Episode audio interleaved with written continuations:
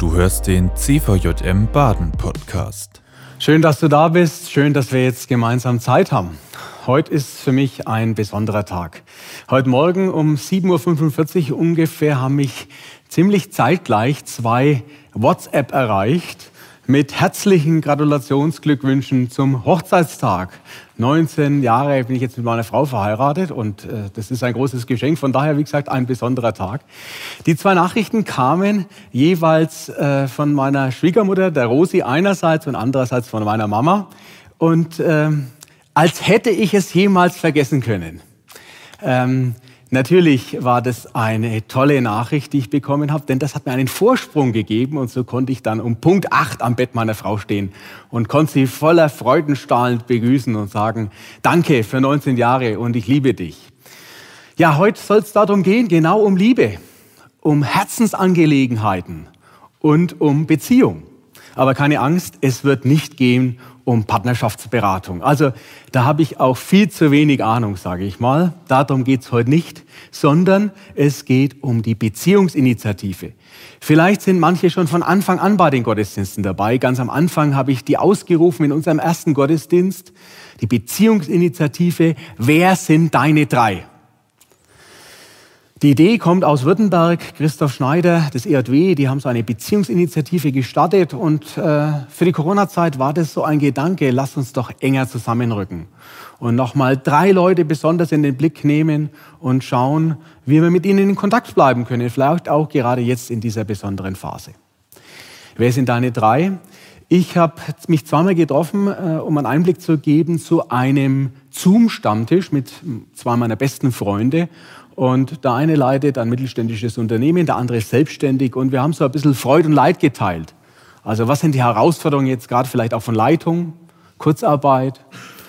Und wie ist es als Selbstständiger, wenn die Einnahmen nicht generiert werden können, weil Kontaktbeschränkungen bestehen? Ja, es ist schön, wenn man Freunde hat und sich gegenseitig tragen kann bei den Dingen, die schön sind, aber auch bei den schmerzvollen und herausfordernden Sachen. Und dann ist mir noch etwas zugeflogen. Mein Kollege Simon hat mich erinnert an eine Dame, die ich auch kenne.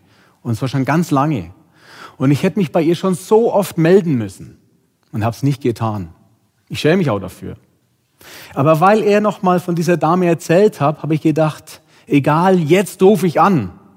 Und das war höchste Eisenbahn. Sie ist mittlerweile 95 Jahre alt und eine Woche später ist sie ins Heim gegangen. Von daher war es auch die letzte Gelegenheit, sie zu Hause zu erreichen. Und es freut mich, dass wir nochmal diesen Moment hatten, diesen Austausch, nochmal voneinander zu hören. Dafür bin ich sehr, sehr dankbar und denke seitdem immer wieder intensiver an Sie. Manchmal ist es so, da wissen wir eigentlich, sollten wir uns vermelden und es bleibt dann doch irgendwie auf der Strecke, weil der Alltag dann wieder alles einnimmt. Ich möchte dich auch heute nochmal einladen, wenn du so einen Gedanken hast, das sollte ich nochmal mich melden, dann nutzt doch die Gelegenheit jetzt vielleicht auch von der Corona-Zeit und ruf mal an. Und vielleicht passiert es dir dann wie mir, dass ähm, ja, man sich beschenkt fühlt. Beziehungen. Es ist so, dass ich vor kurzem mit jemandem telefoniert hat und der hat mir ans Herz gelegt, Matthias, bitte nicht noch mehr von Geschlossenheit sprechen, nicht von noch mehr, jetzt müssen wir enger zusammenstehen. Das, das reicht jetzt auch irgendwie. Ja, das haben wir jetzt oft gemacht und das ist auch dran. Aber jetzt soll es auch vor allem darum gehen, um die Beziehungsinitiative Gottes zu uns. Das klang schon an bei dem, was Georg erzählt hat von dem Lehrtext heute aus dem Kolosserbrief. Die Beziehungsinitiative Gottes von uns, das soll heute unser Thema sein, im ersten. Das ist der größte Teil. Das steckt heute auch drin in diesem Predigttext, der für den heutigen Sonntag vorgegeben ist. Die Beziehungsinitiative Gottes zu uns Menschen. In einem zweiten Schritt, das wird nicht anders gehen. Wenn Gott uns anspricht, dann macht es was mit uns. Dann wirkt es bei uns etwas. Dann wollen wir irgendwie darauf Antwort geben. Auch darum würden wir uns bewegen. Darum soll es auch gehen. Und zum Schluss, und das spielt immer eine Rolle, weil alles zusammengehört, sprechen wir auch darüber jetzt in diesem Gottesdienst, in dieser Predigt, was das mit unserem Miteinander zu tun hat. Aber zuerst wollen wir schauen, was Gott macht. Ich finde so einen schönen Vers aus Matthäus 9, 36. Da wird von Gott gesprochen und er sagt, und es jammerte ihn, als er das Volk sah, als er uns, als wie sie geängstigt und zerstreut waren. Das lässt ihn nicht kalt, Gott sieht dich und mich und weiß, was uns bewegt und das, das bringt ihn in Bewegung. Der Text für heute, der steht aus in Jeremia 31 und dann 31 bis 34 und ich habe zwei Verse herausgegriffen, nämlich 31 und 33 und in Auszügen nehme ich uns damit. Und siehe, es kommt eine Zeit, spricht der Herr, da werde ich mit dem Haus Israel und dem Haus Juda einen neuen Bund schließen. Was ist der Hintergrund dieses Verses?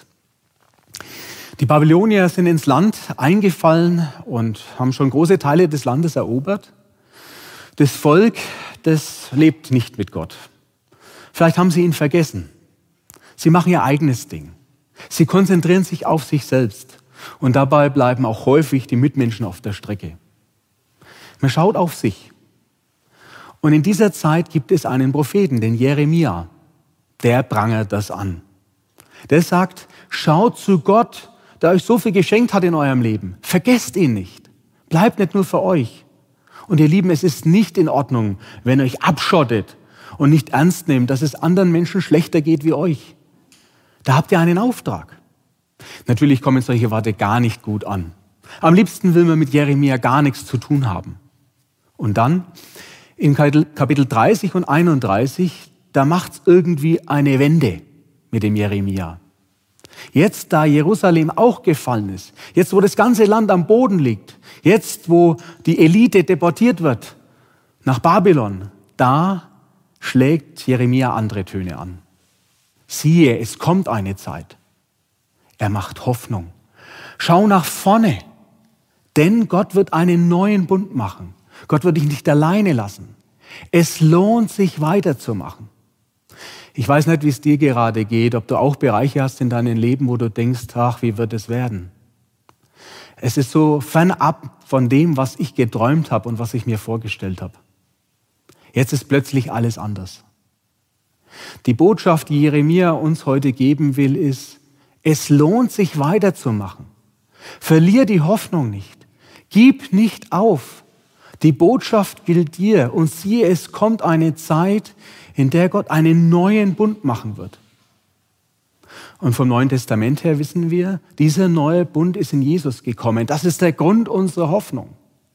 Und wenn wir Abendmahl feiern, dann sagen wir das uns auch in den Abendmahlsworten. Und nach dem Mahl gab er seinen Jüngern den Kelch und sprach, nehmet und trinket alle daraus. Das ist mein Blut des neuen Bundes, das für euch und für viele vergossen wird zur Vergebung der Sünden. Das ist der neue Bund. In Jesus Christus ist Gott in diese Welt gekommen, um Liebe auszustrahlen in diese Welt.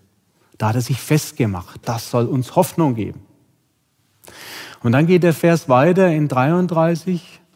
Da sagt Jeremia, und er spricht Gottes Wort aus. Ich will mein Gesetz in euer Herz geben und in euren Sinn schreiben.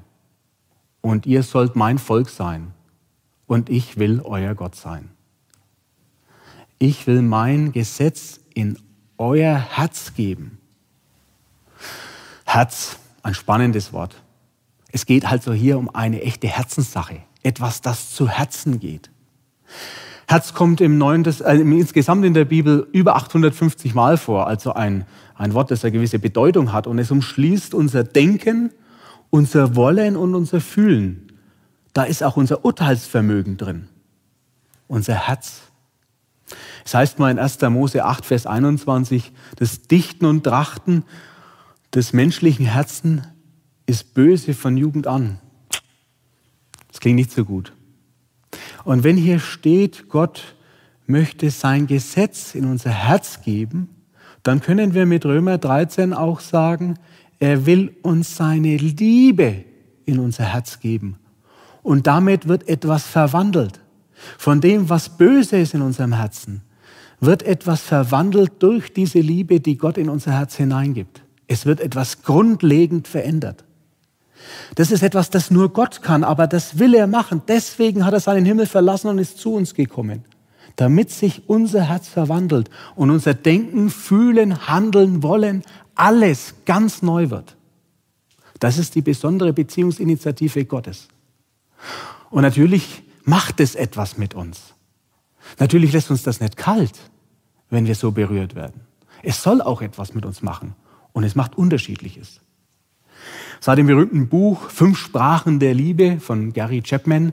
Wissen viele von uns, es gibt so etwas wie Beziehungssprachen, unterschiedliche Sprachen, die wir sprechen. In diesem Buch, da geht es so um die Sprache der Hilfstätigkeit zum Beispiel oder äh, der Sprache von Lob und Anerkennung oder von Nähe oder von Zärtlichkeit oder auch von Geschenken. All das können Beziehungssprachen sein. Jetzt, wenn wir in diese Schöpfung schauen mit Millionen von Lebewesen, dann sage ich mal, fünf scheint mir äußerst wenig. Also nur fünf. Das wird Gott nicht gerecht. Natürlich haben wir noch viel mehr Ausdrucksmöglichkeiten als fünf. Warum sage ich uns das? Weil ich glaube, dass es wichtig ist, dass wir uns auch Freiraum geben in der Beziehungssprache, die uns wichtig ist. Für den einen ist es wichtig, in der Beziehung mit Gott sich zurückzuziehen, einen Raum der Stille zu suchen, einen schön gestalteten Raum zu haben mit einer schönen Mitte, mit einem schönen Altar, ein Kirchengebäude zum Beispiel. Wie schön, dass Kirchen offen sind, auch während der Corona-Zeit. Sowas kann ein Raum sein, in dem ich meine Sprache zur Geltung bringen kann. Etwas anderes ist es vielleicht, wenn ich ja eher in die Natur strebe, wenn ich Gott nahe bin, wenn ich in der Natur bin. Ich freue mich riesig, dass wir im Ziffer dem Baden so etwas wie einen Baumhauscamp e.V. haben. Da, wo wir miteinander in die Natur gehen, um Gott zu erleben und zu spüren. Das ist eine Beziehungssprache. Für wieder andere unter uns ist es wichtig, im Lobpreis ganz verbunden zu sein mit Gott, sich auszustrecken, sich zu bewegen, Gott entgegen, mit der Stimme Gott zu loben und mit schöner Musik ganz bei Gott zu sein. Das ist eine Beziehungssprache. Für manch andere ist es wiederum wichtig, eine klare lutherische Liturgie zu haben. Klare, aufeinanderfolgende Einheiten, in denen man weiß, das ist alles lutherisch korrekt. Auch das ist eine Liebessprache. Und da würden uns, wenn wir uns zusammen hier allein jetzt auch an den Bildschirmen Gedanken machen würden, ganz viele Sprachen der Liebe einfallen, mit denen wir unsere Liebe zu Gott ausdrücken wollen, weil Gott unterschiedliches bei uns in Schwingung bringt. Was ich ganz wichtig finde für unser Miteinander ist als Christinnen und Christen ist, dass wir uns zugestehen, dass diese Sprachen unterschiedlich sein können obwohl wir vielleicht relativ ähnlich ausschauen, obwohl wir am gleichen Ort wohnen, obwohl wir vielleicht im gleichen Land leben, sie können trotzdem ganz unterschiedlich sein, diese Sprachen. Und es ist ein Beziehungsgeschehen und es ist alles gleich richtig. Für uns kann in der gleichen Zeit etwas Unterschiedliches wichtig sein. Der eine will unbedingt etwas machen, ist voller Tatendrang. Dann lass ihn machen. Für die andere ist es gerade wichtig, die Nähe zu Gott zu suchen in der Stille, dann lass sie machen. Für dich ist es gerade vielleicht wichtig, dich richtig schön im Lobpreis auszutoben, dann bitte gerne. Aber lasst uns daran üben, dass wir jeweils dem einen und der anderen zugestehen, was ihre Sprache der Beziehung der Liebe ist. Gott wird immer unterschiedliches bei uns auslösen. Herzliche Einladung zu experimentieren. In 1. Johannes 4, Vers 12 heißt es einmal, wenn wir einander lieben, lebt er, lebt Gott in uns. Wenn wir uns den Raum geben für unsere jeweilige Beziehungssprache und es einbetten in eine Liebe, die uns verbindet, dann wird er mitten unter uns sein. Bonhoeffer sagt es mal etwas zugespitzter und anders, indem er sagt, ein Christ kommt zum anderen nur durch Jesus Christus. Aber dann kommt er auch zum anderen, weil er uns verbindet, uns möglich macht, dass wir Beziehung leben, obwohl wir so unterschiedlich sind. Ja, und dann kommen wir zum letzten Schritt in dieser Predigt. Nachdem wir uns angeschaut haben, wie Gottes Beziehungsinitiative zu uns gekommen ist, wie wir wahrgenommen haben, dass es unterschiedliche Beziehungssprachen gibt, wollen wir jetzt schauen, was dran ist und was zählt. In Römer 13, Vers 8 heißt es, wenn wir untereinander lieben, wenn wir unseren Mitmenschen lieben, dann erfüllen wir das Gesetz Christi. Dann wird also diese Liebe, die Gott uns ins Herz gegeben hat, lebendig. Und ähm, ein Thema, ein Herzensthema, das ich mit euch heute Morgen teilen möchte, ist, ich glaube, dass eine große Herausforderung für die Zukunft sein wird, dass wir unter den Generationen diese Liebe leben. Also die Jüngeren mit den Älteren oder die Älteren mit den Jüngeren. Für das Ende der Zeit ist in der Bibel vorausgesagt, dass es zu Generationenkonflikten kommen wird. Und die werden immer stärker werden. Und vielleicht spüren wir schon jetzt etwas davon, auch unter uns Christinnen und Christen. Wir als ältere Generation haben einen klaren Auftrag an der jüngeren Generation. Und die heißt, wir sollen den Glauben weitergeben. Das ist unser Auftrag an der Jüngeren. Und es steht dort auch, dass wir als Älteren den ersten Schritt auf die Jüngeren zugehen sollen. Das soll die Bewegung sein. Davon wissen wir Christen. Wir als Ältere sind eingeladen, den ersten Schritt auf die jüngere Generation zuzugehen. Und dafür möchte ich werben. Wenn doch all unsere Gottesdienste so wären, all unsere Arbeit so, dass sie der Weitergabe des Evangeliums an die nächste Generation dienen würde. Vieles von dem, was wir machen, würde deutlich anders ausschauen. Wenn wir doch mutig wären, als ältere Generation den ersten Schritt zu gehen, das würde auch etwas ausblösen bei den Jüngeren. Lasst uns mutig so etwas ausprobieren. Ein Freund von mir hat von einer Zweierschaft erzählt, die er schon lange mit einem älteren Bruder hat.